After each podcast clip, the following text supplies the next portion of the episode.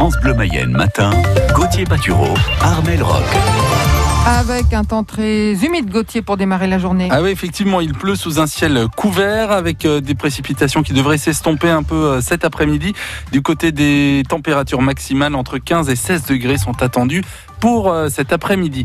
Dans l'actu, pas de vainqueur dans le derby du Maine hier soir en national. Match nul 0-0 entre le Mans FC et le Stade Lavallois. Résultat assez logique à l'issue d'un match équilibré. Les Lavallois ont eu l'occasion de marquer sur penalty en tout début de rencontre, mais le gardien du Mans a repoussé le tir de Thomas Robinet. Les Sartois se sont montrés plus offensifs en seconde période, mais sans parvenir à marquer. Laval reste donc invaincu à l'extérieur en cinq déplacements. L'entraîneur Lavallois, Olivier Frappoli.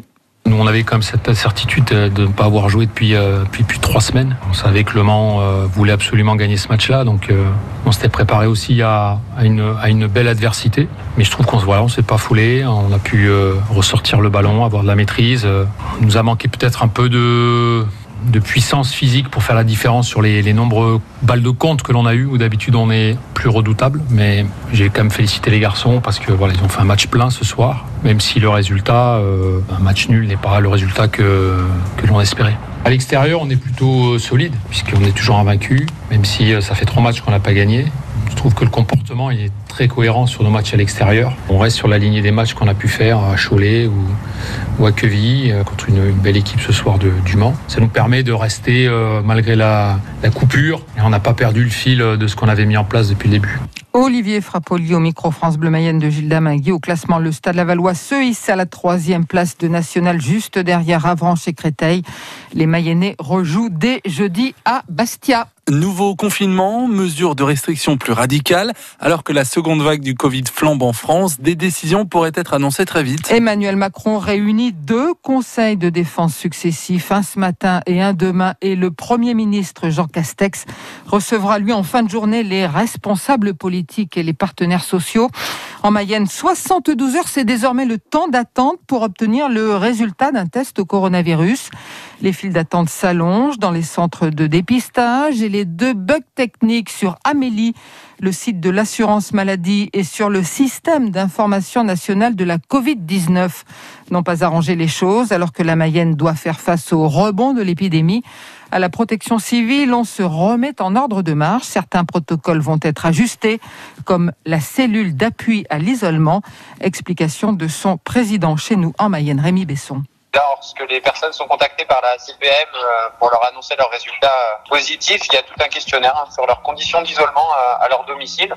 Et en fonction, si on décèle des, problématiques à l'isolement, le numéro de la préfecture est communiqué pour ce service-là. Et puis, la préfecture se mettra en relation ensuite avec nous pour pouvoir aider ces personnes à les soutenir dans leur isolement par quelque biais que ce soit. Ça peut être effectivement le portage de, de courses, le portage de médicaments, mais ça peut être également euh, l'appel journalier ou tous les deux jours pour prendre des nouvelles de ces personnes qui sont isolées euh, dans leur domicile, effectivement. En France, 357 nouveaux cas graves de Covid ont été admis en réanimation au cours des dernières 24 heures, un chiffre qui n'avait plus été atteint euh, depuis, qui n'avait plus été atteint depuis le mois d'avril. Armel, une épidémie peut en cacher une autre. Oui, il y a la Covid-19, mais aussi l'épidémie de grippe qui, qui sévit partout en France. C'est la ruée sur le vaccin entre 70% et 90% des pharmacies seraient en rupture de stock. Pour en parler, l'invité de la matinale de France Bleu Mayenne, Éric Pinson, il est le président du syndicat des pharmaciens de la Mayenne. Il sera avec nous à 8h08. Un accident hier matin sur l'A81 à hauteur de Souget-sur-Ouette. Un automobiliste perd le contrôle de sa voiture dans le sens Paris-Bretagne. Le véhicule s'encastre dans le rail central de sécurité et vient toucher le pilier d'un pont pour finir plus de peur que de mal. Le conducteur et son passager n'ont été que légèrement blessés. Travaux publics, métallurgie, agroalimentaire, maintenance, logistique tertiaire, de nombreux secteurs professionnels sont en tension et ont du mal à trouver de la main-d'œuvre. Alors, pour aider les entreprises du Sud-Mayenne, la communauté de communes du pays de Château-Gontier et Pôle emploi organisent un job dating lundi prochain à l'espace Saint-Fiacre de 9h à 17h. Un Mayennais récompensé pour sa baguette tradition. Oui, commerçant à Quelen-Singo, Grégory Chauvin a pris la troisième place de la finale du concours régional du meilleur boulanger en croissant et baguette tradition.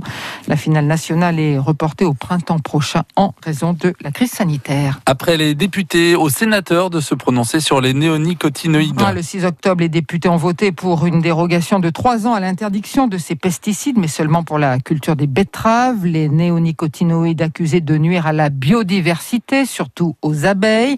Mais d'après la filière, ce serait le seul moyen de sauver les betteraves victimes de la jaunisse et d'attaques de pucerons verts.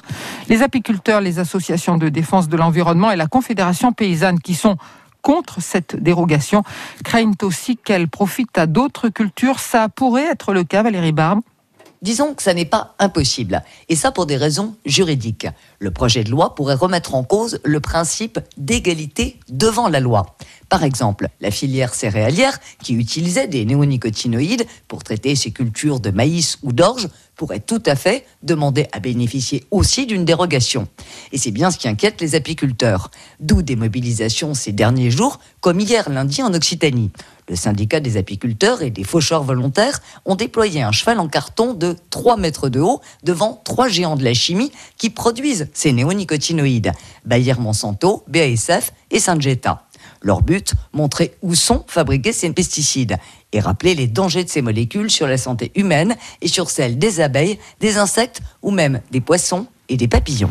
Les précisions de Valérie Barbe. Une recrudescence des incivilités en forêt dans les pays de la Loire. Voitures garées devant des barrières, routes réservées au secours et routes forestières bloquées.